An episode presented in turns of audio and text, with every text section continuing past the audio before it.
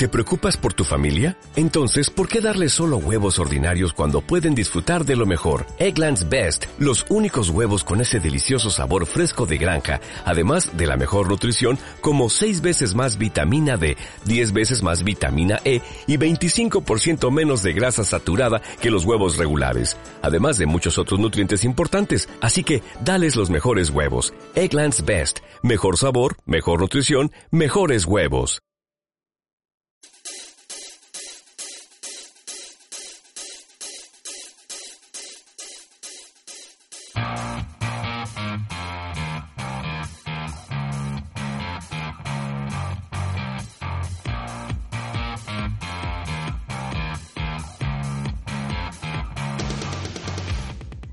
Desde lo más profundo de Indian Hills, esto es Legends of Langoy, su spin-off basado en el universo televisivo de DC Comics. Con ustedes, Oscar Berrocal, arroba Neco Berrocal en Twitter. Alexander Peña, arroba Alexander Pea, ok, guion bajo en Twitter. Y Alfonso Rivadeneira. Puede ubicarme en Twitter como Al Rivadeneira. Muy bien, para los que creían que estábamos muertos, no estábamos muertos, andábamos de parranda, coordinando todo esto y también haciendo un poco de hígado para poder hablar de Gotham. Este programa, que creo que es el penúltimo, Alfonso, si no me equivoco. Vamos a hablar específicamente de la tanda final de episodios de Gotham, pues, ¿no? Hasta que ya, que ya terminó, que terminó exactamente en el episodio 22. Así es. Muy bien, pero antes de eso vamos a hablar algunas noticias. Con respecto a Arrow, ya se ha revelado, se ha confirmado de que Oliver Queen y Felicity Smoke van a volver a mantener su relación en la serie a pedido de todos No, los fanáticos. porque Todo el Olicity. Sí. ¿Algo que comentar? Alexander. que ojalá, de verdad, ahora viendo lo de, estamos hablando de DC Review y eso, cómo sería bacán que, ahora que se viene Flashpoint, ah, que de alguna forma rebotear el universo de Arrow y regresar otra vez a, ¿cómo se llama esta chica? A Black, a Black Canary, y ya pues sean pareja, ¿no? Como en los cómics. Y a Felicity, bueno, pues de ahí que, que sea al margen, no sé, porque de verdad, no sé por qué han pushado esa, Ya, por mi cuenta, lo único, lo que sí sería interesante en el caso de que ambos, ambos vuelvan es cómo va a ser Oliver para tapar su próxima mentira, pues, ¿no? Porque Oliver ha mentido durante cuatro temporadas y yo no creo que en, en la quinta eso vaya a ser distinto, pues, ¿no? No, o sea, si vamos a ver algo que es clásico acá es Oliver cagándola, Felicity puteándolo. Y viendo una relación de pareja normal, ¿no? Que es el pasa. Y mira, más bien un poquito chocando con lo que decía Alex, por más de que eh, a, a muchos muchos se hayan querido tener a Oliver con Dina Lance, pues no, que en este caso no es Dina- no ha sido Dina Lance en la historia, ha sido Lauren Lance, pues ¿qué te puedo decir? O sea, al menos la relación de Oliver y Felicity sí se desarrolló más en la televisión que en el caso de, de Laurel y, Oliver, pues no, o sea, por, por ese lado sí era era, era más, más consecuente ves que se desarrolla el romance entre los dos, pues no, a mí lo que más me preocupa es de que que manden al diablo lo que ha hecho Felicity, porque el hecho de que ella lo haya dejado me parece un- una de las grandes cosas de, de la temporada anterior, pues, ¿no? Porque es bien consecuente con lo que ha ocurrido, ella demuestra que simplemente no es tonta, que le llegó altamente Oliver y eso, eso me pareció bastante bien. Lo que tú mencionaste más bien, Alexander, sobre que es posible, que no, por lo de Flashpoint, que ya está confirmado, ¿verdad? Flashpoint está confirmado, eso lo, indicó el mismo eh, Grande Gastin por Twitter. Yo, yo, lo, yo lo imagino así. Dijeron ante todo de que va a haber, pues, eh, ¿cómo se dice esto? Va a haber grandes consecuencias por Flashpoint en Arrow. Así que es posible que en algunos episodios volvamos a ver a Lore Lance, pero luego cerrar las cosas, tal vez no la veamos de nuevo hasta que planeen su regreso. Pues no, porque ya sabemos cómo funcionan estas cosas. Y ojo de que Felicity Smoke ya está en el cómic de Arrow. Y, El y apareció en el cómic, ¿cierto? Sí, ya aparece en el cómic, así que si esta relación sigue generando un tipo de push y todo, posiblemente la veamos entrando en el cómic de Green Arrow como el interés amoroso, o mejor dicho, eh, el tercero dentro del triángulo amoroso de Dina con Oliver. ¿Han estado leyendo el Green Arrow, los dos últimos números que ha sacado DC Comics? Oh, Leí el primero. está chévere. Está muy O sea, bueno, sí. Yo, yo les puedo asegurar que los dos números de Green Arrow que han salido en el- por el reverse están mucho mejores que toda la serie de televisión de, de CW. Y esto no es por decir que la serie de televisión de es, es recontra, recontra mala, sino de que los cómics son mucho mejores. Realmente captan lo que es eh, Flecha Verde, son bien entretenidos, no se hacen paltas, las cosas van rápido, van un poco más allá de lo que tú esperarías, las historias son bien locales, eso es lo que me gusta mucho. Muy bien, continuando tenemos que Tom Felton llega a The Flash. Para que no saben, Tom Felton es el actor que hizo el papel de Draco Malfoy en la saga de películas de Harry Potter que a mi parecer estuvieron muy mal adaptadas. ¿Comentarios? Alexander. Aló. Bueno, um, eh, dicen que lo- creo que el papel que va a tener va a ser de un compañero de trabajo de, de Sí, Barry está confirmado, va a ser el patita que sospecha de él. y va a salir en el tercer capítulo, creo. Sí lo han anunciado. Y tal vez eh, el hecho de que pongan a un actor como, como este, probable que lo tengan en un... Va a ser un personaje regular también, ah, pero tal vez será un villano, tendrá que ver con el villano porque tendrán que... alguna se- Sería interesante que lo usen como eso. Oscar. Alfonso.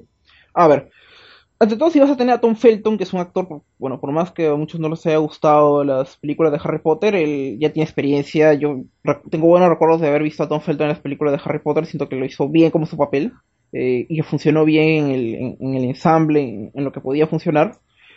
Y pues, eh, pues eso, bueno, a mí me gustaría verlo sí como un villano, o que alguien que se construya poco a poco como un villano, que, desconfíe, o en todo caso que se desarrolle una relación de desconfianza, pues, ¿no? Y como lo, veamos así como uno de los Vegetas de la serie, pues, ¿no? El, Vegeta de la serie que, Flash ha sido eh, Tom Cavanagh, ¿cierto? Que ha sido el doctor Harrison Wells, que siempre ha habido una relación bien, bien interesante. Yo espero Yo ver eso, porque me daría cólera de que, que paran matando villanos, como en Arrow. Yo opino que en este caso Tom Felton puede ocupar el hueco que dejó este Eddie Tom. Claro. Yo también pensé lo mismo. O sea que va a ser así el tipo amigo rival, ¿no? Que tanto veíamos esa relación que si bien se peleaban por la flaca, al inicio él lo lorneaba. Luego comenzaron a ser amigos, ¿no? Incluso él en un capítulo le enseñó a pelear a Barry. Oye, pero ahora que hablamos de, de Dixon, el pata realmente faltó en la segunda temporada, ¿cierto? Sí, dejó un vacío hizo- muy grande. Sí, de todas formas. Así es. Oh, y un tema que hay que ver es que CW está haciendo lo más posible por traer personajes que den que hablar de diferentes medios. Ya tenemos acá a Tom Felton, que es un personaje de, de que bueno, que conoce toda la gente que le vaciló las películas de Harry Potter, pero por otro lado se ha confirmado la presencia de Cody Rhodes en Arrow. Para Ese que de no la- se- El de las luchas, ¿cierto? Porque había unas las noticias en las cuales decía que Flash lo que Arrow lo retaba y todo eso, pues, ¿no? Que hacía un, algo divertido, pues, ¿no? Tuvieron una pelea en SummerSlam, Así creo. es. Entonces ya, pues vamos a ver ese personaje Cody Rhodes, quien ya se separó de la WWE, ya no trabaja ahí. Ha sido contratado para participar en Arrow. Todavía no, no sé bien en cuántos episodios va a quedar, ni qué tipo de papel va a tener. Pero bueno, va a ser interesante verlo ahí, ¿no? Después de todo han tenido una rivalidad en televisión y los fanáticos de la lucha libre, al menos del universo WWE, van a estar interesados en ver cómo se desarrolla eso. Ok, y ahora la última noticia. Preacher se editará en Perú. Tal parece que... Está eh, confirmado ya. sí. Es el Sí, próximo ya- sábado, el sábado 9 de julio. Así es, o sea, mira, si te das cuenta, Comics 21, desde el año pasado comenzaba a lanzarse, a tratar de arriesgar, ¿no? Comenzaron y presentarnos cómics un poco más adultos, temática más adulta. Hemos tenido Ghost Girl, ¿verdad? Ghost War. Ghost World, perdón, es- hemos tenido el Batman de Dark Knight Returns. Y bueno, ahora vamos a tener Preacher. No sé cuáles son sus esperanzas con el tema de la edición y la elección de este título. Creo que en las últimas entregas que de Comics 21 se han visto la calidad de papel que ha desmejorado porque apenas lo sacas del empaque y se dobla. Tú lo doblas para, leer y se queda así ah, arqueado, ¿no? Y ya ahora no lo arreglan, ojalá lo arreglen para esa entrega. También otro, otro dato es que van a ser los primeros ocho números que corresponden al arco rumbo a Texas. Así que la gente que quería que lo publiquen los 66 de corrido, bueno, va a tener que esperar sentado porque no, no va a ser así. Ah, y ojalá lo publiquen todos, ¿no? Sí, de todas, todas formas. Ante todo, yo me eh, estaría en lo correcto decir si es que sería el primer cómic eh, que ha tenido serie de televisión en el, del cual primero tenemos el cómic y después recién llega la serie. Porque con The Oh. Walking Dead primero ocurrió que llegaba llegó la serie y después el cómic, ¿cierto? Sí. O sea, eso me parece de por sí algo bueno. Yo hubiera, yo habría esperado lo contrario, que primero estrenen Preacher en AMC y después de ahí una empresa se arriesgue pues a, a ponerla, a poner el cómic, porque Preacher todavía no se estrena en América Latina. Ya, pero también tenemos que tener en cuenta algo. De que en qué manera el hecho del estreno de Preacher ha influido en que Comics 21 decida lanzar ese título, ¿no? Capaz no tiene nada que ver, simplemente, muy aparte de que tenga serie o no, este, han visto la posibilidad de que Preacher va dentro de los planes editoriales de Comics 21. De todas formas está muy bien que lo publiquen. Y ahora sobre lo que tú mencionabas de la serie, ¿no? Bueno, lo han estado anunciando en las eh, en, los, en la publicidad, o sea, de, algo, algo debe tener que ver. Y, y a mí me parece admirable porque sí es una historia muy buena y me ha gustado que por fin Perú pueda tener en los kioscos pues a Garth Ennis. Y Garth Ennis es un escritor de que eh, siempre es, eh, es, bastante actual, por más de que esa historia ha sido publicada hace 20 años, eh, mantiene pues no eh, una relación con, el tiempo actual. O sea, tú puedes leer Preacher de aquí o a 10 años y estoy seguro que siempre vas a notar una conexión bien fuerte con lo que tú ves en las noticias, con lo que ves en, en tu vida diaria. Acá lo único que me da temor es el hecho que ya tenemos diferentes títulos, ¿no? Si te das cuenta, este, ya, ya hemos comenzado con Batman, ya, la corte de los búhos, que termina inconclusa, termina prácticamente en el clímax, eh, y ahora tenemos acá Preacher. Ojo de que posiblemente Comics 21 también lance cosas de Marvel y otros títulos, ¿no? Entonces, Preacher solamente nos va a dar ocho números y ahí va a quedar. Porque normalmente yo no pienso que Comics 21 se tome el compromiso de presentarte toda una serie de 66 números o 50 o 100 números. No lo creo. Creo que. ¿Cuál ha sido la serie más larga que ha publicado hasta ahora, pero 21? Ha sido Spider-Man, ¿no? Uh -huh. Spider-Man. Y si ahora, si hablamos de arcos, historias completos que pueden leerse así de inicio a fin y no perderse nada más, sería Astonishing X-Men. Y Astonishing X-Men eran como 25 números, ¿cierto? O sea, esto es lo más largo que hemos tenido una historia así eh, con inicio y final. Um, comenzó desde el inicio, no, creo que faltaban 6 números al inicio, ¿eh? le faltó un arco, el, el primero. Ah, no, fue así.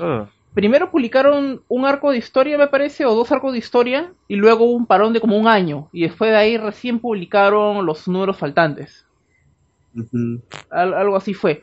Lo que así, a mí lo que me daría pena es de que ya so, solo se publique cómics una vez a la semana, porque yo recuerdo el, el, la mejor época para mí, por supuesto, cuando teníamos cómics los viernes, los sábados y los lunes. Ya, claro, ojo que al respecto... Eh, o, era miércoles, creo, miércoles, sábado, lunes. Sí. Claro, ojo de que yo anteriormente, bueno, ya el año pasado conversé con Hernán Migoya, quien es el que estaba viendo en ese entonces la, el proyecto Comics 21. Eh, para el Radio Lima Gris, ¿cierto? Claro, para Radio Lima Gris, que ya no existe, dicho sepas.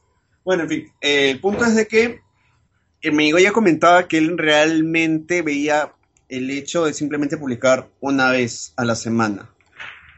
No era publicar varias veces porque no sé si es que no da números o el hecho de que ver qué títulos publicaba, ¿no? Uy. El plan editorial solamente especificaba una vez a la semana. O sea, no van a estar lanzando Preacher todos los sábados, todos los viernes Batman, todos los miércoles Spider-Man, no. Ah. Ellos van a estar lanzándote arcos y arcos cada cierto tiempo. Por eso te digo que un poco mi temor es que la gente luego esos ocho números quiera saber más de Preacher y luego no tengan cómo llegar a lo que va, porque es una historia larga, ¿no? De más de 50 capítulos. Cierto, es una, es una, preocupación válida. Pero bueno, esperemos que, que, lo publiquen todo, pues, ¿no? Bueno, también esperemos que tengan recibimiento y que por favor la, la Iglesia Católica no joda con esto. No, ese, ese, eso fue en los 90. Ya, ya, ahora que salgan a quejarse en las calles, ¿por qué sacan este cómics? No creo. Quién sabe, ¿eh? Pero va a ser interesante, pues, analizar todo este proceso, pues, ¿no? Habría que ir chequeando Twitter o cosas así, pues, ¿no? No creo que... O quién sabe, pues, pero puede ocurrir de todo, pues, ¿no? Va tanto para, para que nosotros comentemos aquí, nos divertamos y todo eso. Sí, es verdad. Y bueno, y también esperemos que le sigan las ventas. Ahora sí, eso fueron las noticias y ahora comencemos con Gotham, la segunda parte de la segunda temporada. Stop. La cual fue conocida como Rise. Dímelo. Gotham Time. Tan, Así es, es el de la querida Gotham. mejor conocida como Rise of the Villains o La Aire de los Villanos. Esta temporada se ha llamado así, La de los Villanos. Hemos tenido un inicio en el cual nos hemos enfrentado a la locura. Nos presentaban un grupo de desadaptados sociales enfrentándose a Gotham. Esta segunda parte y hemos visto cómo eso que comenzó como locura era toda una conspiración oculta movida por la corte de los búhos. Y vamos a hablar parte por parte. En primer lugar, acerca del descenso de Jim Gordon, Alfonso. Háblanos sobre eso. A ver, Jim Gordon siempre se caracteriza en los cómics de Batman por ser una persona íntegra, pues no un tipo que es hecho y derecho, alguien que en el cual siempre vas a poder confiar y no vas a pensar de que se va a ir al lado oscuro, pues no. Y definitivamente ese no es el Gordon de, de Gotham. Este Gordon terminó la primera mitad de la, de la, segunda temporada pues matando a tío Galaman, Galavan por la cólera. Y al final pues eso termina mordiéndole la mano porque terminan, aunque no, no lo encarcelan Ah, lo encarcelan por el tío Galavan, ¿cierto? Porque lo que hace es de que, ¿cómo se llama? Edward Nigma lo, lo, plantea, plantea todo, lo deja todo armado para que lo encarcelen por eso, a pesar de que en un inicio no había pruebas directas, ¿cierto? Eh, en realidad lo encarcelan no por eso. Ah, por la muerte del, eh, del novato. Claro. o sea, la gente decía posiblemente Jim Gordon ha sido, el asesino, posiblemente. Claro, porque había salido del juicio. Claro, y tenemos un testigo secreto. Edward Nigma descubrió quién era e incriminó a Jim Gordon haciendo que pareciera que le había matado al testigo clave en la muerte de Tío Gala. Exacto. y tenemos pues de que Jim Gordon lo terminan metiendo a la cárcel y creo que en, la época de la cárcel llegó el mejor episodio de todos, de todo Gotham, que tampoco es muy difícil porque la gente por sí tiene problemas.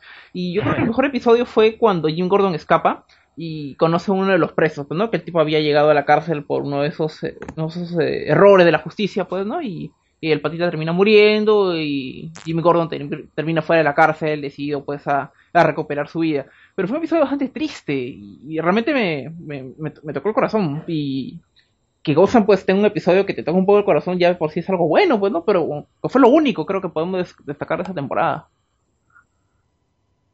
Alex, ¿algo que tengas que comentar sobre Jane Gordon?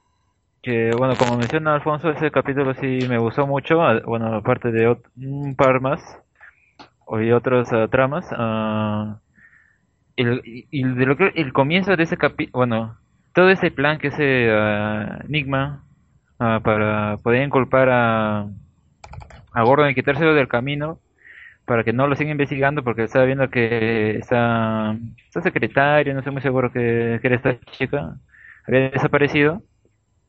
Ya pues la única forma que tenía era eliminándolo del, camino y cómo se lo inculpa en ese asesinato. Y, ya pues se lo quita el y a mí me gustó mucho y también cuando sale de prisión este capítulo estuvo muy bueno pero luego ya bueno empezaron a los capítulos malos no de gota más bien pues más adelante quería recordarles que vamos a hablar ya un poquito más largo y tendido de Edward Nigma así que seré que no nos explayemos en él. Mira realmente con lo que se refiere al descenso de Jim Gordon eh, Jim Gordon como te dije, ¿no? como hablamos anteriormente, cuando comenzamos la primera temporada de Gotham, él al inicio llegó, pues, supuestamente, no puro, pero llegaba con un tipo de estatus de moral definido. Ok, pero esta segunda temporada él ya estaba rompiendo esas líneas porque Gotham no le ha dado más opción. Parece que poco a poco, al menos lo que nos plantean los escritores, es presentar cómo la ciudad va venciendo a Gordon a tal punto que ya se le hace en un inicio que ella no quiere transar con el pingüino ni con la mafia, termina transando y debiendo favores al pingüino, termina transando con Falcone, y así, o sea, comienza una, una carrera en ascenso y con logros, pero a costa de su dignidad e integridad como policía. A tal punto que también llega a perder a su esposa, bueno, no, no a su esposa, no a su prometida, que es este Lee Tompkins. Y podemos ver cómo poco a poco se está destruyendo él. Y también podemos ver que en el cierre de temporada, como sus aliados, que van a ser los villanos, también lo ayudan a, acabar con el problema que azotaba Gotham. O sea, yo creo que esa segunda temporada ya nos ha pintado un Gordon que va a hacer todo lo posible por salvar su ciudad, aunque tenga que ensuciarse las manos. Y lo tengan que inculpar y todo eso, porque se salvó en la cárcel ya demasiadas veces, ¿ah? Ok, más bien alguien que ha sido incluso más Gordon que Gordon en esta temporada, o sea, más considerando el, Gordon clásico pues de, la serie ha sido el, nuevo jefe de policía. Me parece que lo interpreta Michael Jace, ¿cierto? Él es el, Shield. No, no, Michael J. Snow, él es el, el actor al cual, eh, el actor que asesinó a su esposa y luego lo condenaron a prisión. Me refiero a Michael Chiklis. Él se parece al, al actor que hizo de del cuñado de la, de la DEA de Walter White en Breaking Bad. No, ese actor hecho... Sí, ese actor...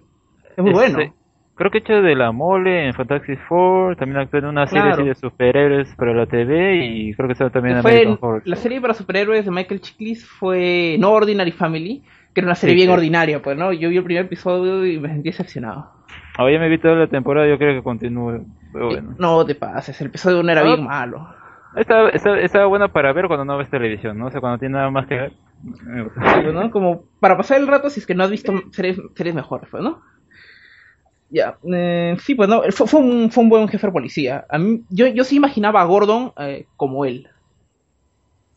Um, al respecto, tenemos que ver que él hace el papel del agente Barnes, ya que en el cómic, no sé si recuerdas, año 1, ¿Él fue el policía al cual eh, el que le pega a Gordon? ¿Él fue? No, no, ese era Flash. Ah, ok. Ese acá es el que ordena la escena del bombardeo en el edificio. ah, y Batman... libera toda su parentela. Ajá. Claro, ese es el agente Barnes. Él está haciendo ese papel. Al respecto, yo no lo veo tan Gordon, ¿no? O sea, es muy estricto para ser Gordon. Gordon, si bien es un poco fregón, no lo siento tan en ese plan de todo o nada. Tan blanco y negro tampoco es Gordon. Es, un buen punto. Ya, pero sí, me ha gustado bastante ese contraste porque tenemos, como tú dices, ¿no? Tienes a Gordon, que anteriormente se mechaba con su jefe porque era un corrupto. Ya era la escoria y si acá en Perú tenemos policías corruptos, allá puches el triple, quíntuple. Y ahora en esta segunda temporada tenemos a Jim Gordon que se mecha contra su, que le saca la vuelta a su jefe de policía porque es honesto. ¿De qué estamos hablando entonces con Jim Gordon? O sea, claro, si analizamos toda la serie, cómo, cómo se ha narrado, pues hay, en, por así decirlo, si analizamos el big picture, pues no, como que tiene sentido, ¿no? Como que las cosas están, eh, están, hilándose bien, al menos en, a largo a largo plazo, pues, ¿no? Porque si analizamos episodio por episodio, sí encontramos un montón de pachotadas. Así es algo más que tengan que decir sobre Jim Gordon, su descenso, ascenso y todo lo ah, que Ah, una cosa. Que el actor que hizo Jim Gordon cuando en teoría no era Jim Gordon, sino que era Clayface, eh, ese fue, fueron momentos muy divertidos. Ah, ah. El claro, cuando interpreta un policía que parece sacado del salvaje oeste, algo así, pues, ¿no? O el un policía así recontra sobreactuado, pues, ¿no? Que te deja, deja muy mal parado al actor que, porque en realidad eh, Clayface en, eh, en los cómics también es un actor, ¿cierto? Sí. Así es. A ver, déjame ver. Carlos Basil, ¿verdad? Claro. Claro, se hicieron un actor, el cual supuestamente, ya cuando acabó su época de gloria, mandaron a hacer reboots, trató de matar a los nuevos actores, le cayó una sustancia química y terminó convirtiendo en cara de barro. A mí lo que sí me da pena es de que este, este cara de barro de, de Gotham, pues, Da, mucha pena, ¿cierto? Porque si nos acordamos del cara de barro de, la serie animada, de, de algunos cómics, era un personaje tremendo, trágico. Y claro. una, una, raya más al tigre de, de Gotham que consiste en tener personajes bonitos, bien construidos en otros medios y al final destrozarlos, convertirlos en cualquier cosa. Bueno, como te digo, o sea, Gotham tienes que verla como no Batman, ¿no? O sea, separa la de Batman totalmente. Muy bien, ahora tenemos, luego de hablar de Gordon, vamos a hablar sobre Theo Galavan. El personaje, supuestamente la mente maestra detrás de la primera mitad de la temporada 2 de Gotham, quien luego aparece en unos capítulos ya como Israel, ¿verdad, Alfonso? Exactamente. Lo que ocurre con Theo Galavan es después de que lo maten y de que el pingüino le metiera paraguas en la boca, eh, no pregunten más razones, por favor, es Gotham, estas cosas ocurren en Gotham. Y, él es parte de estos experimentos que son desarrollados por un ala secreta de Wayne Enterprises. Y en esa ala, pues, está. Eh, ¿Cómo se llama este científico? Strange. Ya, pues, y, una de estas víctimas, eh, sujeto de laboratorio para, para un proyecto de revivir personas, es Theo Galavan, quien cuando lo despiertan no, no recuerda quién era, empieza a desvariar, tiene mucha fuerza, y lo que hace pues eh, Strange es lavarle el cerebro y hacerle creer que él es Azrael, pues el ángel vengador de, de su familia, de la Orden de Sandumá. Y ya pues, y tenemos a un Batman que no es Batman, eh, corriendo por los eh, por las paredes y por los techos de Gotham, matando gente, pues, ¿no? Así es, lo cual me parece una buena, un buen recurso, ¿no? Usar parte de la leyenda de Sandumas para tenernos un personaje, eh, no sé si conocido por todos, pero sí que ha marcado parte de la leyenda que tenía Batman, ¿no? Que es la Orden de Sandumas. A mí lo que me preocupa es de que al colocar a Rael, a Corte y los búhos, está ocurriendo lo mismo que con Flash, pues, ¿no? O sea, que es más que todo fanservice. Porque bien, si tú quieres narrar una precuela de Batman, no necesariamente deberías colocar todos los elementos de Batman, pues, ¿no? O sea, cuéntate todo tu historia, pues, ¿no? En primer lugar, y después ya le metes otras cosas. Y yo siento que Gotham no está haciendo lo uno ni lo otro, pues, ¿no? Ya, ya lo sabemos, pero igual tengo, tengo que mencionarlo. Mira, al respecto tengo una opinión, pero primero quiero escuchar lo que opina Alex sobre eso. Bien, bueno, como dice Alfonso de verdad, a mí tampoco me gustó cómo, cómo hicieron a Rael, porque bueno, en los cómics es otra persona, bueno, no porque sea otra persona, sino porque tiene otra historia, ¿no? Es alguien que creo que lo entrenaron para, para ser un asesino, solo que no sabía, y llega un momento en que descubre su, su origen. En ese caso, cogen ese personaje, le uh, lo vuelven a la vida y como parece que los experimentos que tenía Hugo, Strange sobre volver a la vida a la gente uh, le ocasionaba daño cerebral y no podían uh, recordar quiénes son ni nada. Entonces ya pues ¿qué, qué, hace? Le da una historia y coge esa, historia de, la Orden de San y de verdad no, no, me, no me terminó de convencer y el hecho que también metan al, al de los búhos están metiendo cosas como como para que fanservice, pero al mismo tiempo no, no, no, no, llegan a, cuajar dentro de la historia general. Es como que lo ponen ahí, pero al final no, no tiene ningún sentido. Pueden haber pasado cualquier otra cosa y normal. Ya, es al respecto. Como dije, eh, mira, eh, tenemos dos puntos. La primera temporada de Gotham más, más nos mostraba una guerra de mafias, ¿verdad? Así es. Nos mostraba que los dueños de Gotham eran simplemente las mafias, las familias, ¿cierto? Así es. ¿Ya? En este caso, lo que tenemos es que nos han mostrado a las personas que están detrás de todo eso, quienes se ocultan en las sombras. Si bien por un lado tenemos cabezas visibles, ahora nos muestran cabezas no visibles. Es por eso que tenemos la orden de Sandumas, quienes se encargan de traer, o cada cierto tiempo tienen a Azrael, que es la ira de Dios, un tipo de Punisher movido por católicos, por decirlo de alguna forma. Entonces, bueno, ese rango puede cambiar de nombre, no hay ningún problema quien sea el que se oculte detrás de la máscara, siempre y cuando mate por Sandumas. Y por otro lado tenemos a la, a la corta de los búhos, ¿no? Que no necesariamente tiene que tener un rol activo ahorita, pero con tal de saber que están... Eh, con tal de saber que ellos están ahí, ya tenemos bastante. Sabemos que existe la corte de los búhos y que siempre se aprenden sobre Gotham. Todavía no tienen que actuar.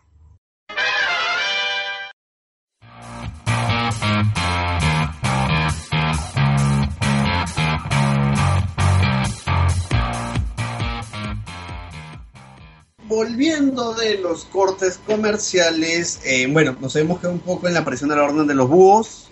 Yo creo que no es que estén ellos saturando mucho. No creo que, primero no creo que sea fanservice porque el orden de los búhos es algo nuevo. No es tan arraigado como la presencia del Joker en Gotham.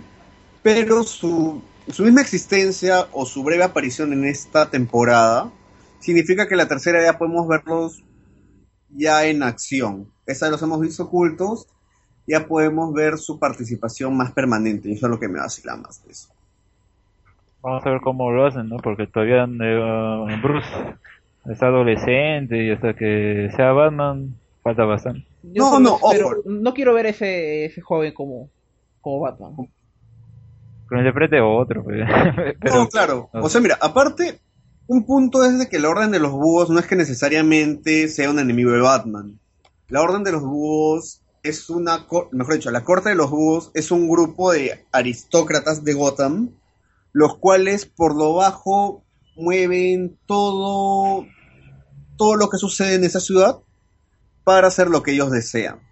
Por ejemplo, Por favor, Si no yo- spoilees más allá de lo que ha publicado Perú 21. Te lo pido encarecidamente. No, te lo voy a poner de esta manera. Por ejemplo, si John F. Kennedy hubiera sido este alcalde de Gotham, lo más probable es que su muerte haya sido orquestada por la corte de los búhos. Nada más. ¿Quedó claro el ejemplo? ¿Sí? Sí. Ok, por eso te digo, que aparezcan ahí no quiere decir que van a mecharse con Batman. Y lo más probable que pase con este chivolo que hace Batman es que suceda el síndrome de Tom Welling, ¿no? Nunca lo veamos con el bendito traje del murciélago, pero va a hacer referencias como, no sé, usar un traje negro, usar capa, no sé, cualquier cosa. Pero nunca lo vamos a ver como Batman. Que sea así, quiero ser Batman y salga el perrito de ahorita no joven. Claro. Así que se mantenga tranquilo nomás, que, Antes que disfrute de- su perro. Antes de seguir conversando sobre esto, tengo que decirles que lo mejor de la reaparición de Theo Galavan es cuando lo matan de nuevo. Porque lo Ah. matan como un monstruo de Resident Evil. Le meten un bazucazo. Además, hay que añadir que en esa escena aparece así de la nada al pingüino con bots. Por A, supuesto. a lo, a lo mismo película de acción, no sé, esa musiquita ¿no? que ponen. Claro. Y cuando se van, Eh, o también sea, igual. O sea, fue, fue una escena bien tonta, pero fue divertida. Claro. Y yo creo que, eh, que por eso sí vale, sí vale, pues, ¿no?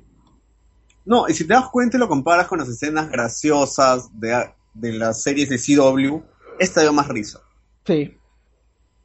Ya, o sea, mira, sinceramente esa escena le gana todo lo que ha tratado de hacer para reírte CW en esta temporada. Alucina de que justo es lo que yo quería, yo quería llegar a eso. O sea, si bien CW tuvo una primera buena temporada de, Flash, una, cuarta de Arrow que, ha sido divertida, eh, pucha, Gotham ha, intentado contar una historia. Yo creo que en eso al menos le ha ganado a Flash, porque Flash ha estado bien caída esa temporada. Pues no, Flash ha sido una decepción. Y Gotham siempre es mala, pero a pesar de que ha sido mala, ha tenido más sentido que Flash, para que se den una idea de, que, del nivel en que esas series están.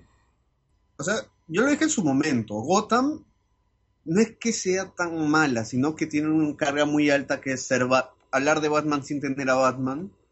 Y de que en realidad CW siempre las primeras temporadas nos alucina mucho porque es como el juguete nuevo, ¿no? Ves a Flash, ves sus poderes, pero una vez que te habitúas a eso ya no hay ninguna forma que traten de ellos de sorprenderte, que te puedan sorprender. En ese caso, Gotham, como tú dices, cuenta una historia y es algo más fresco para toda la pachotada que te presenta CW. Como te digo, Gotham me parece más, más digerible. Es lo que habías comentado en el podcast anterior. Yo te he dicho, no, no tienes, no tienes la razón, todas esas cosas, pero el tiempo te ha dado la razón, pues, ¿no? Sí, pues, y eso, yo en el inicio odiaba Gotham, yo nunca quise verla. No, yo también lo Pero- odiaba. De hecho, yo, yo, ve- yo ve- veo Gotham eh, porque tengo curiosidad de qué tan mal pueden hacer las cosas, qué tan... No creo que puedan hacer... Cuando pienso que no creo que puedan hacer las cosas peor, y lo hacen peor. Claro, o sea, realmente Gotham, si lo pones, es como que no sé, pues. Que, cu- ¿Recuerdas cuando quisieron hacer el proyecto de Gotham Academy? Gotham Academy, que es un cómic. No, la serie animada. mm, No recuerdo que... ¿En serio ¿Qué querían te- hacer un Gotham Academy en serie animada? Sí, o sea, querían hacer eso, pero te ponían un Bruce Wayne joven compartiendo secundaria con el Joker, con dos caras y toda esa gente. Bueno, pero al final vamos a tener eso, que va a ser Riverdale, que va a ser pero con Archie. Ya sé, pero es Archie. Y va a ser un pues. Archie bien dark. Así que sí podríamos decir que tiene algo batmanesco. Claro, o sea, pero ¿te imaginas eso? O sea, puede, si bien el concepto te sale mal y lo puedes terminar odiando, se la larga, te presenta una buena historia y todo, puedes llegar hasta ya olvidarte que se trata de tu personaje o de la, de la serie original y tomarlo como otro y puede resultar bueno. Que eso es lo que pasa con Gotham, pero todavía no vayamos a las conclusiones porque ahora nos toca hablar de Hugo Strange, el villano de la segunda mitad de la segunda temporada de Gotham. Alex, ¿algo que tengas que comentar sobre este chino barbudo? Bueno, primero no sé por qué le cambiaron el grupo étnico, no no no no veo necesidad, pero ya bueno. Ah, segu- segundo, ah, creo que al final se vio como medio acartonado su interpretación, porque como que querían hacerlo ver malo o siniestro, no sé. No entendí tampoco cuál era su plan final. Así que no no me terminó de gustar ese personaje. Alfonso. A ver, eh, Hugo Strange en Gotham solamente ha sido una excusa para traer de regreso a algunos personajes, algunos tipos que habían muerto, para para presentar a otros, pues no. Más que un personaje en sí, ha sido un plot device y eso no, no me ha terminado de, de convencer, porque siento que no se ha construido un buen personaje. Y aparte de todo eso, pues eh, si te lo presentan al inicio como un tipo siniestro, luego quedó como un pasi, pues, ¿no? Como un tipo que ya poco más y se en los pantalones, pues, ¿no? Como... No, no me gustó eso, pues, ¿no? No, no trabajaron un vínculo que, que haga más creíble, pues, ¿no? Que Hugo Strange eh, se comporte como un cobarde al final, pues. Yo creo que en realidad lo que ha pasado con Hugo Strange es que no lo, bueno, como tú dices, no, no lo han adaptado bien.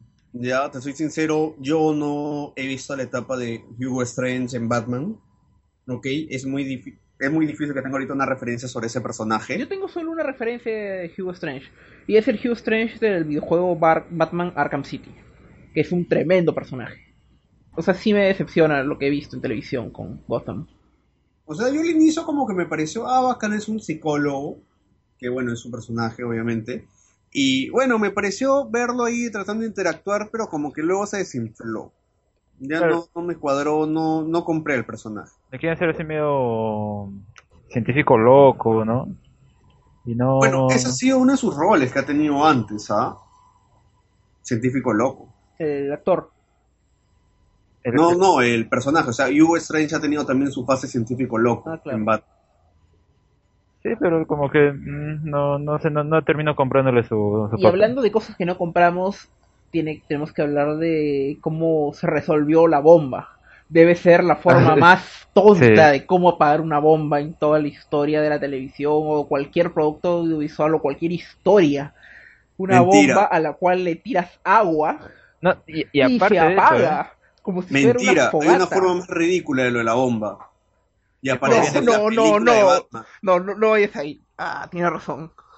Sí, la película no, de pero al menos en la película de Batman con la bomba en la cabeza, esa es la peor escena de una Pero al menos esto fue divertido.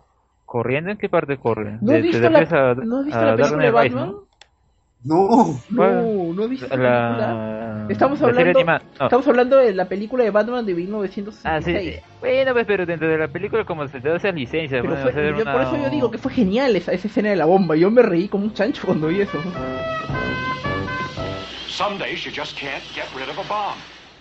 Claro, pues porque es, es, eh, va en el tono de, de, la, de, la serie, ¿no? Pero acá no, pues incluso dentro del capítulo, la forma en que tratan, o sea, vemos la bomba al principio, no la activan, están así como sonsos, luego lo activan y siguen como sonsos como si no fuera a pasar nada. Están ahí de, ociosos y después recién ya cuando le falta como un minuto creo se van ahí a detenerla y eh, a ver si esa señora Pivot no me acuerdo cómo se llama y dice agua, agua, oh, agua, hay que echarle agua, vamos a echarle agua y ¿qué es eso? Que fue una resolución bien tonta, ¿eh? serio. Pero digo chicos una, una cosa, eh, ¿están de acuerdo conmigo cuando digo de que la serie Batman del 66 es mucho mejor que Gotham, y, pero que Gotham es mucho mejor que Batman v Superman? A ver, yo no soy tan viejo como para dar un veredicto sobre la serie eh, de los 60, pero bueno, lo poco que sé, lo poco que he visto, al, menos al, menos es más entretenido, ¿no? Porque se da esa licencia, pueden hacer una como una, una historia graciosa, ¿no? En cambio, este caso sería otra cosa, pues, ¿no? Que será con esas, con esas uh, soluciones. A ver, eh, yo siento que la, la serie se entera de Batman ya eh, es buena, pero no sé, es como que de chiquillo me basó y es demasiado, o sea, es demasiado cómic esa de ahí. El hecho del POW, todo eso es demasiado cómic y eso fue lo que mejoró en su momento. Sin embargo, ya si, si le presentamos esa serie, la traemos acá, obviamente no va a pegar y lo van a hacer mierda. Para su época a mí me pareció bueno, pero actualmente no funcionaría eso. ¿A ti te hubiera gustado Gotham cuando eres cholo? No, porque solamente vería la serie pensando que es una referencia a Batman y no la vería porque no veo Batman. Claro, hubieras preferido seguir viendo. Hubieras preferido seguir viendo Saint Seiya. Como se hubiera preferido ver la serie animada o no sé, pues ver más. Claro, claro. Porque ni siquiera me gustaba Saint Seiya de Chivolo. Recién lo vi en secundaria cuando se dio la saga de Ace. Antes no. A mí me gustaba Chivolo. No me siento orgulloso de que me haya gustado Saint Seiya, pero bueno, es, es lo que hay, es lo que pasó. ¿Ya ves? O sea, como te digo, hay cosas que funcionan en su época y luego que no. O sea, actualmente tú pones Batman 66, por más genial que haya sido en los 60, en los 90, cuando eras chivolo te había vacilado un montón. Actualmente no, pues no, no funcionaría. La gente que ve Batman y se queja porque Batman tiene, no sé, la oreja puntaguda, no puede mover el cuello. Se pone a bailar. como, está, como se queja actualmente, no, que está gordo, que es el Batman guatón, que es el Batman que baila el twist y no sé qué el Batitwist. Es el Batman con proporciones reales. claro, o sea, ese es su verdadero Batman. Batman es un pata que se pone una malla y una capa, ahí tienes, lo tienes Adam West. Claro. Con Bueno, su traje ya sale, sale músculos. Claro, en ese caso creo que Gotham, eh, dejándole el hinchaje por Batman, es mejor que la serie del 66. ok. Bueno, Y definitivamente Gotham es ah, mejor que Batman vs Superman. sí, claro. bueno, sí, cual- creo que cualquier cosa es mejor que Batman vs Superman. Creo que hasta he dicho que al fondo es mejor que Batman vs Superman. Eso es de su parte, y he dicho en su momento que Batman vs Superman no es tan mala como la plantean todos. Eh, ahora hablamos de Hugo Strange, creo que nos toca ahora hablar de Edward Nigma. Mira, hay que, antes de terminar Hugo Strange hay que ponerlo de esa manera, ¿ya? Nos hemos gastado casi 10 minutos, mucho tiempo hablando sobre Jim Gordon, un poco menos hablando de Tío Galavan. ¿Cómo habrá sido de este, insustancial la participación de Hugo Strange? Que creo que hemos dicho tres palabras de él, hemos hablado de otras series y ahora recién vamos a hablar de Edward Nigma. O sea, Exacto. Hugo Strange no ha pintado nada, Nos ha, llegado, para al- hablar. nos ha llegado altamente, sí. Para que veas lo bien Sí, desarrollado que es el personaje. madre, Hugo Strange. Muy bien, Edward Nigma, el personaje que se pasó para el lado oscuro en esta temporada. Alex. Bueno, como ya había mencionado anteriormente, me gustó mucho, ah, digamos, su plan para eliminar a Gordo. ah, y lo muestra de una forma buena, un buen ah, desarrollo. Ya, bueno, ya cuando lo descubre, entonces como que eh, se, se baja un poco las revoluciones. Pero... Otra, y otra cosa que ahí sí no me gustó y que vienen arrastrando desde la primera temporada es ah, siempre tienen que poner un signo de interrogación, ¿no? O sea, ah, para que a la gente le quede claro que es ah, que es ah, ahí se me fue El, el, acer- el- el el acertijo. Sí. Ya muy muy redundante en eso, ¿no? O sea, ya sé que va a ser el acertijo, ya deja de estarme recordando a cada cinco minutos. Parecía ese recurso que usan en Game of Thrones, que cada vez que aparece, aparecía Jorah Mormont le mostraban la, la sobra gris, ya sabemos que tiene sobra gris, porque lo remarcan, así igualito. Mm, ok, compararlo con Yora creo que es un poquito jalar los pelos, pero no es el, no es el momento para, para ampliar sobre eso. Lo que yo puedo decir sobre... El recurso, ¿no? Lo que yo sí puedo decir, sí, pero ahí sí me, ahí sí me parece que te, te pasaste un poco. Lo que sí puedo decir sobre Edward Nigma es que me gustó cómo lo trabajaron. Yo llegué a odiar el personaje por cómo, por cómo trató pues a, a esa chica, a, a su novia, lo, lo convirtió en un femicidio, un tipo, un tipo de lo peor. Lo que sí puedo criticarle es de que como que todo en Edward Nigma fue muy muy on your face, pues muy en tu cara. O sea, no no siento que no siento que era un personaje que tuviera matices, sino que era un personaje construido solo por solo por lo que te muestra en pantalla, no te no te deja como que pensar más eh, lo que de lo que hay detrás de él, cosa que distinta que ocurre en otros, porque al menos con el pingüino sí noto algunos matices, también con incluso con Gordon, en especial con con Bullock, pero me hubiera gustado que sea un poquito más desarrollado Enigma, pues, ¿no? En ese caso, yo creo que eh, um, en esa segunda temporada sirvió para darle alma al personaje. La primera temporada fue muy plano. En esta y en base a los asesinatos y otras cosas ya comenzó a tomar otro tipo de matiz, ¿no? Si bien en un momento lo vimos como un pelele que no podía hacer daño a nadie, en esa segunda temporada ya se le vio incluso, bueno, ya tuvo un arranque de locura y mató a dos personas porque las dos lo mató de un arranque de locura. También nos mostró que puede ser un asesino frío, lo cual, bueno, le da un cierto punto a favor. Y aparte de eso le sumamos su relación que tiene con el pingüino, su futuro, que prácticamente ya como una alianza, yo creo que Bueno, que lo termina choteando. ¿no? con las justas. El pingüino Ese- fue mejor desarrollado, pero el último como que se cayó, ¿no? El sí. pingüino es lo mejor de Gotham. Bueno, sí. No, es- esta temporada no tanto, ¿eh? porque luego de que, bueno, lo que pasa, lo que le pasa, que vamos a tratarlo después, ah, como que vuelve a ser el mismo como que está por ahí, pero no hace nada, ¿no? O sea, no, al final no, no, no sé, creo que no supieron darle Ahora- una conclusión buena a su historia. Ahora es más cojo. Ajá. Ya, muy En bien, pero antes de pasar al pingüino, sí. Ya, mira, ya, pero antes de llegar a esa parte del pingüino, algo más que tengan que decir sobre Edward Nigma. Mm.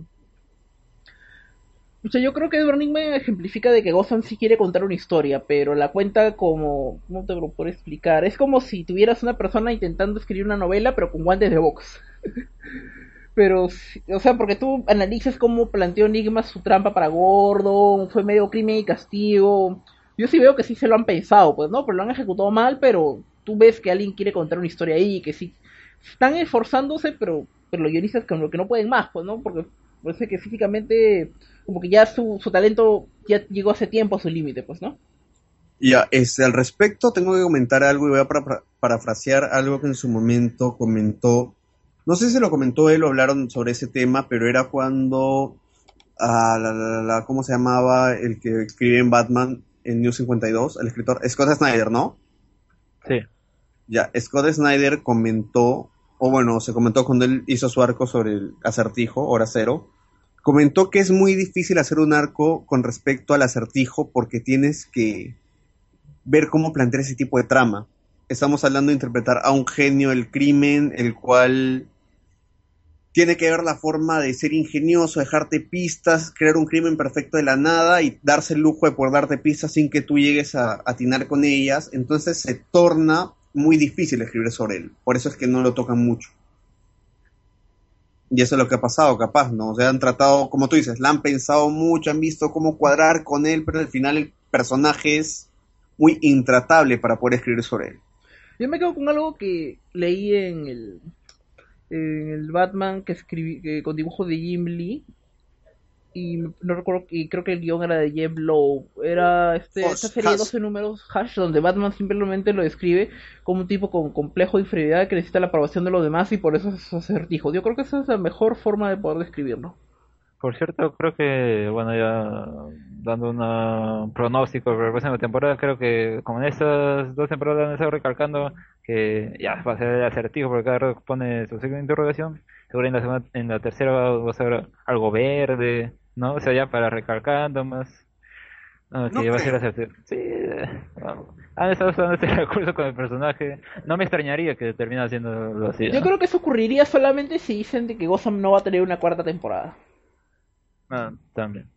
Pero no creo que seamos tan no somos tan afortunados. Yo creo que DC nos puede hacer sufrir un poco más, puede puede odiarnos un poquito más, porque creo que ese Gotham como justo pongo como fue mi título de, de la pauta que a ustedes les he pasado y es Gotham es la prueba de que DC nos odia.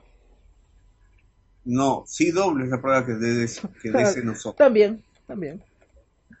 Y nos odia porque nos ofrece primero algo bueno y después lo transforma en algo horrible. Porque no saben hacer con, el producto. En realidad, claro, o sea, todo depende del casting que ellos tienen, las productoras que trabajan, ¿no? Obviamente han prometido que van a hacer una serie tipo gore al estilo de las series Marvel Netflix, pero no, no le creas nada a DC Comics. Warner se maneja muy, Warner maneja muy mal esa línea. Creo que ahorita lo único en lo que podemos tener fe de DC es eh, Reverse que está haciendo un buen trabajo. Y yo vuelvo a invitar a todos los, oyentes que se den un tiempo y revisen los, revisen los títulos que tengan reverse en la, en la portada, porque estoy seguro que se van a llevar una buena sorpresa. Y aprovechen de que ya se que el próximo año, aproximadamente en mayo, van a lanzar un evento en conmemoración del primer año de Reverse y la van a cagar. no, es que en realidad eso siempre pasa con los cómics, ya sea Marvel, DC, que cada año quieren lanzar un evento y terminan cagando la línea, la continuidad de lo que vean avanzado. O sea, la lógica es de que esos eventos hacen que se vendan más cómics, ¿cierto? Sí. Y el punto es de que los cómics necesitan venderse más porque los cómics a lo largo de los últimos años, de hace varios años, en realidad mucho, muchos, varias décadas, cada vez se venden menos cómics. Así es. Y los eventos como que son el método pues para, para que ah. aumenten las ventas, pues, ¿no? Y las compañías necesitan plata, pues, ¿no? Porque de eso comen, de eso de ese dinero, pues no es lo que necesitan. No, es que también de los eventos es todo lo que levanta antes el evento. En un inicio, por ejemplo, no te miento, ¿ya? Este, Crisis Infinita, que salió en el 2006. ¿Ya? Y Civil War, que salió creo que también por ahí 2007, 2008, si no me equivoco, vendieron. 2005 Fueron crossovers. 2006. ¿Ya ves? O sea, por ahí. Fueron eventos que vendieron.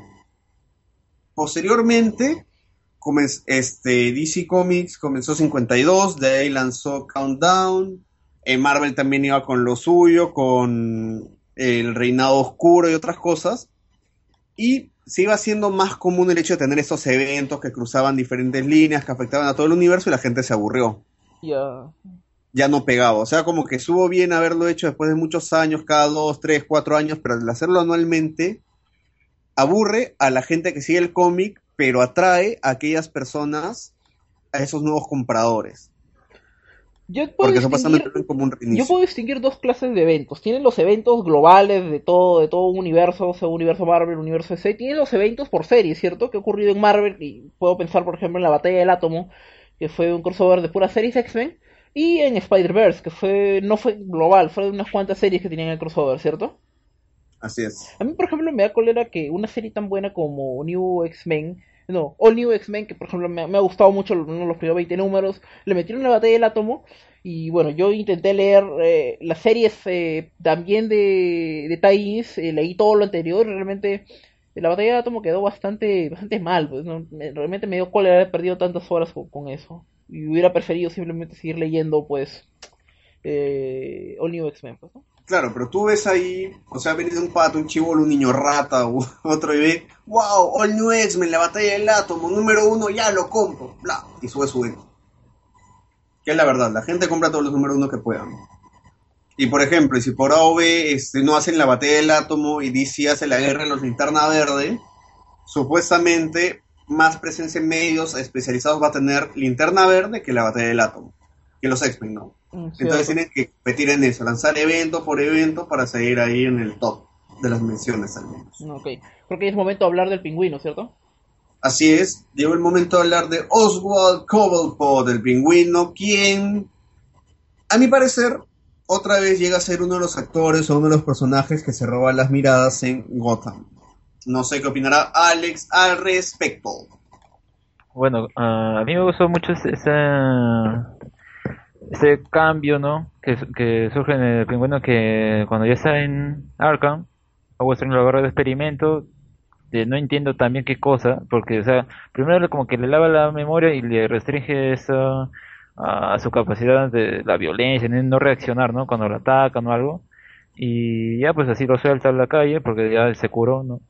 Ah, y luego vuelve, y o mucho, se va con sus amigos, ¿no? entre ellos el acertijo, le cierra la puerta en la cara, y luego va a la tumba de su madre, a dejarle flores, creo, ah, o a visitarla, y en- encuentra a un hombre, ¿no? Y que está ahí. Luego este, de hacer unas preguntas, se da cuenta que ese sería su hijo. Que es Pee Wee Herman. Así es.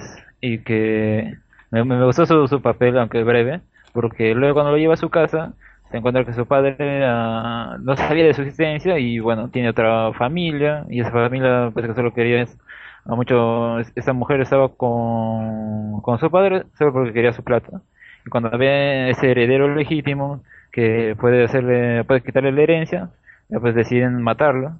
Aunque a quien querían matar era, a- claro, a- a- al pingüino, pero por esas cosas del destino, quien termina muerto es su padre y otra vez ah, termina muerto. Ah, y ahí ya cuando, cuando esa familia otra vez vuelve a... vuelve a, otra vez de- del pingüino, es que ahí ya como que una cosa se rompe de- en él, ¿no? Y, y, le- y los mata. ¿Cómo, cómo lo, cómo, lo mata? Ah, bueno, sin haciendo el spoiler. Ah, ¿Cómo se puede decir? ¿Lo digo? No te preocupes, Sí, cuenta creo que ya pasado. Ah, ya. Es, es Gotham, nadie ve Gotham, ¿no? bueno, agarra a, su- a los hijos de esa señora, los cocina. Bien, ahora que me doy cuenta, bueno, ya que hicimos de par- eh, ya que hice este parangón con Game of Thrones, creo que son el mismo recurso, no sé, pero bueno, Ah, se los da de Aunque comer Gotham, a... aunque Gotham, ese episodio salió antes que Game of Thrones. Claro, pero no sabemos con cuánto con, con cuánto tiempo de diferencia ya tenían escritos los guiones, pues, ¿no? Sí, pues no, no, no, yo descarto cualquier plagio. Yo creo más bien que Bueno, ese claro. recurso, ese recurso de que hizo comer, le hizo comer al, al señor a sus propios hijos fue, fue bien ejecutado, yo creo. Eh, tuvo, fue entre siniestro y divertido como, como debería ser Gotham, pero por lo general eh, no siento que no consigue bien ese balance, pero el pingüino sí lo hizo bien. Durante toda esta temporada Oswald Cobblepot es un personaje con el cual hemos tenido bastante empatía. Eh, mató a su madre, le hicieron un montón de cosas. Tú- era imposible que no sientas pena por Cobblepot, ¿no? Y luego, claro, que él intentara que no sienta tanta pena porque luego se comportó como, como, como un desgraciado. Lo que sí no me gusta es de que lo hayan puesto en Arkham para lavarle, hacerle un tratamiento ludovico, así como en la naranja mecánica, y que simplemente todo eso quede pues en la nada, porque él lo recuerda todo, pues, ¿no? Es como si varios episodios hubieran estado por gusto. Claro, hubo grandes momentos, como cuando alimenta a esta mujer, como, como le dije, con sus propios hijos, pero no... Pero siento igualito que no ha sido tan bien ejecutado como, de, como una serie que sea realmente buena lo habría hecho, pues, ¿no? Gozan como siempre haciendo todas las patadas y eso. Claro, además demuestra que el plan, ¿qué plan tenía Wall de soltar al pingüino? ¿Traer caos a la ciudad? o sea, no sé, puede haber hecho de otra forma. También, además ya tenía sus monstruos, como que uno más, ah, no, no tiene mucho sentido. No, yo no le encontré el punto que, quería Wall con eso, pero bueno. A ver, bueno, con respecto al pingüino, como tú dices, ha presentado muchos cambios. Yo creo que más que todo era para hacer relleno con el pingüino. O sea, incluso Weston cuando lo suelta sabe que la larga del pingüino no está curado, pero le sirvió para probar algún tipo de terapia y ya, dejarlo ahí.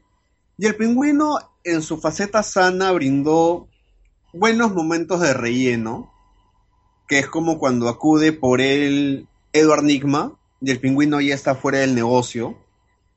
Simplemente lo ayuda un rato. De ahí tenemos el episodio cuando él va a buscar a Butch a pedirle ayuda.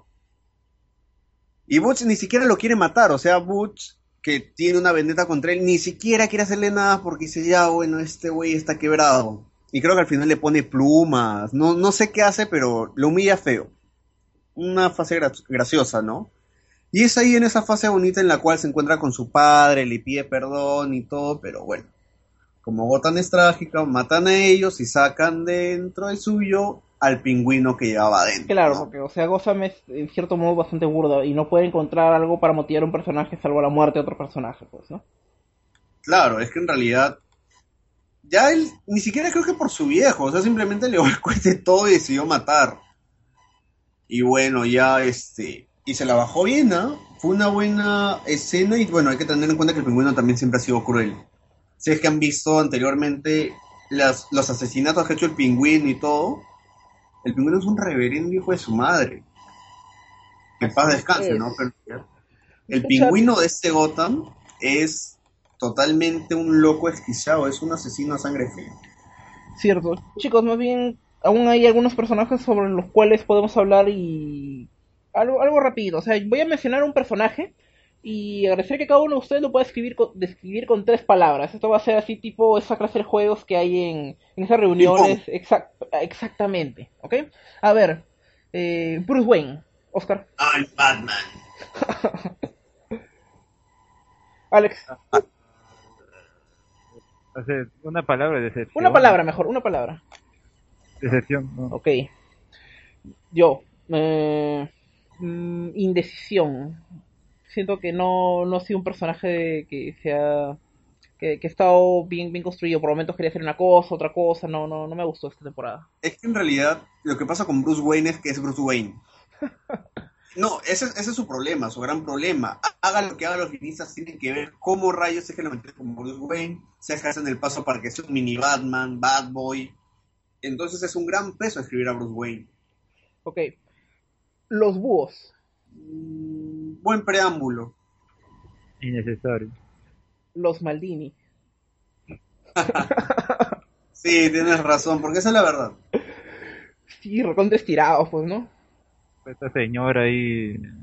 Y creo que es lo único que habla, ¿no? Los otros no vivan ni claro, siquiera tienen máscaras. yo creo que ni siquiera ni siquiera son los verdaderos búhos, sino que atrás solamente son eh, cartones nada más. Si tú los y lo más probable es que sea utilería nada más. ok. Bárbara King. Una ex loca. Mm. a ver, voy a decirlo lo lo posible, ¿no? Harley Quinn. Me ganaste, yo iba a decir Harley Quinn. Maldito. ¿Y sabes por qué lo digo? Porque, a ver, en esa parte, bueno, en la primera parte de esa segunda temporada vemos que interactúa con el yo, con, con ese señor que ni siquiera es el Joker pero de verdad actuaba bien así a, los Harley Quinn. Yo digo, ah, mira, si al final lo hacen Harley Quinn, ya bacán, ¿no? O sea, han hecho un buen personaje acá. Creo que quiere tumbarse no a Robbie, ¿eh? a ver, vamos con otro. Mr. Freeze. Alex, ¿qué opinas sobre eso? Oye, pero te A toca a ti primero. No, que en realidad Mr. Freeze me gustó. Buen punto. A ver, Acierto. dos palabras. Mala actuación. A ver. Helados Bresler. ¿Quién? Helados Bresler, un fracaso. Eh, Bresler, ¿qué es eso? ¿No, Yo no te diría acuerdas, Lamborghini. ¿No te acuerdas de los helados Bresler? Fueron unos helados bien ricos que luego fracasaron, así. Que intentaron hacerle el, que parara el macho Onofrio, pero, pero no lo consiguieron. Tú sí te acuerdas, ¿no, Oscar? Bresler era muy caro para el mercado. O sea, en realidad, Yo me acuerdo de Lamborghini nomás. marqueteramente tendrían que ser un montón de años manteniéndose en la competencia para recién alcanzar a Donofrio. Entonces no le sale rentable y se quitan. Exactamente. Pero el mire- único competidor decente es Ártica. Ah, claro. Sí. A ver, un ratito sobre Mr. Freeze. Si bien a muchos no les gustó, a mí no, pero tampoco me gustó de que la esposa de Mr. Freeze terminara muriendo porque eso traiciona a todo lo que significa el personaje, a todo su quest. Eh, si lo vemos por el lado de una serie que no sea Batman, como que tiene sentido, pues, ¿no? Que el señor prefiere morir y todo. O sea, por un lado está bien, ¿no? Que, que eso haya Sí. ocurrido. Yo creo que eso es lo que habría hecho la esposa de Mr. Freeze si hubiera estado consciente antes de ser congelada en el cómic. Claro. Al menos Gotham se atrevió a ir un poco más allá en algo que no está mal, ¿cierto? O sea, eso sí lo hicieron bien, viéndolo en, en retrospectiva, porque a mí, en primer lugar a mí no me gustó, pero luego... Como te digo, Gotham lo tienes que ver como si no fuera Batman. Ok. Alexander, ¿ibas a sí. decir algo sobre Mr. Freeze? Sí, a mí lo que no me gustó fue que ese actor creo que es ah, el que hace de Mitchum, ¿no? En House of Claro, Cards. sí. Y acá como que lo tenemos así como un sonso que... O sea, no me gustó mucho su, su, su interpretación del personaje. Supongo que también el papel que le dieron fue pues, cualquier cosa, Mira, ¿no? Apenas, eh, o sea, si, el si bien el personaje de Mr. Freeze ya era bastante bruto antes de que le dieran poderes, cuando ya tiene poderes se vuelve más bruto todavía.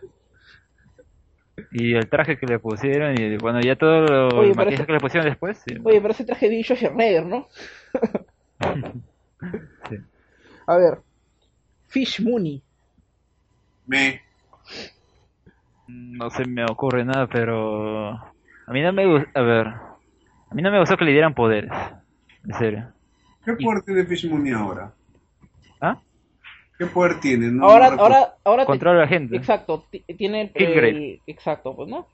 Pero, pero bien Monse lo han hecho, ¿ah? Y encima no habla Exacto, casi esa es, la, nada. esa es la palabra como la cual tengo que escribirlo. Monse. Lo, lo único que, que sirve para la, la- la- esta temporada, o sea, el final de temporada más bien, ¿no? Es que se llevan los monstruos, eso que ya no sabe, creo que están ahí, ¿no? Me, medio extraño también.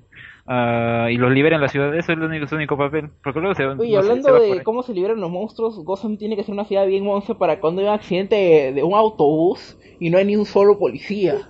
Que tiene que ser una abuelita con su, con su carrito de supermercado que tiene que acercarse. O sea, si incluso acá en Lima eh, hay un accidente de bus, al toque vienen los tombos, todo eso, pero en Gotham nadie. ¿Cuántas personas viven en esa ciudad? Cinco. Hay cinco personas, hay cinco personas que viven en Gotham y seguro las cinco estaban durmiendo cuando el bus se chocó. No, es que en realidad en esa, a esa hora el que estaba a cargo era el jefe Gorgory. Eso es lo que pasó en Gotham. Voy a anotar este choque en mi máquina de escribir invisible. Pero bien chistosa esa escena porque la quieren, quieren detener. No sé, creo que que pasa como no sé cuántos minutos que sale o al toque, no, no me acuerdo, pero lo quieren detenerlo y frenarlo por acá, por allá y al final nada. y no, no sé dónde fueron a parar. Lo, único que estaba eran lo- ah, el pingüino con... Bo- no, o era Bo- ah, Botch. Ah, no, llega el pingüino como que quiere hacer algo y no sé si asusta, creo. Ah, sí, todos, todos se ven con Arrugator. Eh, Ni me acuerdo bien cómo sucede, pero la cosa es que el pingüino se queda desmayado ahí en el piso. Pero el punto es de que esa, pues, resolución, esa resolución, esa resolución es bien, eh, como todo en Gotham mal hecha. Y al final aparece pues el Ben Riley de Gotham, pues, ¿no? Ah, sí, yo no entendí eso. El clon de Bruce Wayne. Ese, ese clon lo sacan de... no lo sé, no sé de dónde lo sacan. ¿de No, no, no lo sé de dónde lo sacan. Que yo sepa, Batman tiene, que yo sepa, el, el cadáver de Batman tiene un clon al final de eh, eh, Final Crisis, pues, ¿no? Y, y nada más. A menos de que hablemos de una historia antigua de Batman, pues, ¿no? Donde hay un montón de Batman clonados, pero... Pero no, bueno, puede ocurrir cualquier cosa ahí, la verdad es que yo no espero nada de Gotham. Pues no, Gotham lo, creo que lo único que hace es poner a prueba mi hígado, pues no cuántas temporadas, cuántos episodios puedo, puedo ver hasta que yo tenga una falla hepática, pues. Lo más probable es que antes te aburras de ver Arrow. No, que te aburras de ver Flash antes de aburrirte de Gotham. Si te lo puedes hacer ahorita. Ok. Bueno chicos, eh, creo que con esto podemos cerrar, ¿cierto? Sí, yo creo que sí. Ya hemos hablado de Gotham. Bueno, este, palabras finales sobre esta temporada, ¿no? ¿Qué tal les ha parecido? Un mamarracho. ¿Por, y, eh, ¿Por qué? Mira, a mí la primera mitad de la temporada me gustó. re- re- sí, me, me- me gustó cómo lo, lo trataron, ¿no? Y al fin, el fi- ese, mid- ese episodio final de Mid-Season fue una porquería. Porque, y- o sea, en, en ese episodio, todo lo que habían hecho antes, es que no. ah, es que hubieran pasado no sé qué cosa y todos cambiaron, todos los personajes, toda la trama. Y, ah, no sé por qué lo hicieron así. Y en esa segunda ha sido peor, pero ha habido ciertos capítulos rescatables como la como el, paso de Pingüino así recuperándose y otra vez cayendo a la locura, a Jim Gordon en la prisión, en esa escena, la primera escena, ¿no? Como, como vemos su, su tiempo en la prisión, ah, y en esa y en esa escena y ese capítulo en el que vemos a Bruce Wayne buscando al asesino de sus padres, ¿no? Eso, fue lo rescatable esa segunda mitad. En mi caso puedo decirles de que Gotham no ha estado tan inflada como Flash y solo por eso ella es mejor. Porque tú te das cuenta de que al menos están pasando, que pasan un montón de cosas en cada capítulo, que no se siente que, que están intentando estirar, estirar las cosas, sino contar cosas, eh, lo hacen mal, pero al menos intentan contarlo, pues, ¿no? Es como es como una persona que está intentando esforzarse en tener pues eh, eh, cierto, cierta ganar, eh, no sé, como alguien que está en un curso y tú eres muy malo en ese curso, pues, ¿no? Como por- ejemplo alguien que es negado las matemáticas y está tratando de aprobar, pues, no sé, álgebra, álgebra 3 o, algo- o algo así, pues, ¿no? A la, a la justa le, alca- le alcanza por una palmadita en la cabeza, y, pero más que eso no. Al menos ah, se, se puede decir que Gotham no vende humo como CW. No, porque al menos tú cuando vas a ver Gotham ya sabes que- a qué te enfrentas, pues, ¿no? En cambio de CW tú esperas algo y luego, y luego te decepciona. Eso pues pues, humo. ¿no? Sí. Bien, entonces, entonces llegamos a la conclusión que actualmente podríamos decir que Gotham ha sido la ganadora de esta temporada. La ganadora al menos a Flash. Porque Claro, yo creo que Arrow, Arrow sí ha sido definitivamente mejor que Gotham. Ya. Ah, ah, bueno, ya. Ya, entonces tenemos el siguiente ranking. La primera top de DC este año, ¿cuál fue? Supergirl. De ahí, ¿quién sigue? The Legends of Tomorrow. De ahí, Arrow. de ahí. eh, Gotham y de ahí Flash. Bien, quería que lo digas. Gotham es mejor que Flash. Entonces, Gotham es mejor que Flash. Te lo, Flash. te, lo digo, es- te lo digo aquí en cualquier lado. Muy bien, sí me gusta, eso suena muy creíble. Bueno, creo que ese ranking le falta agregar Lucifer, Preacher. Oye, ¿verdad? Bueno, yo no he terminado de ver Lucifer, pero es bastante, muy, muy, muy entretenida, muy buena. Lo más probable es de que o esté un poquito más arriba de Supergirl o, o un poquito más abajo, porque porque es bien buena, ¿ah? De hecho, tenemos que tenemos que verla para com- com- comentar. Así como vamos a hablar, por ejemplo, de Preacher la próxima semana. Así que, chicos, ya saben, tienen que ver el episodio. Los episodios.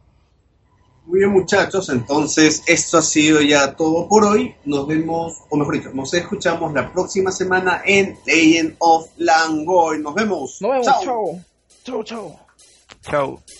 Chao.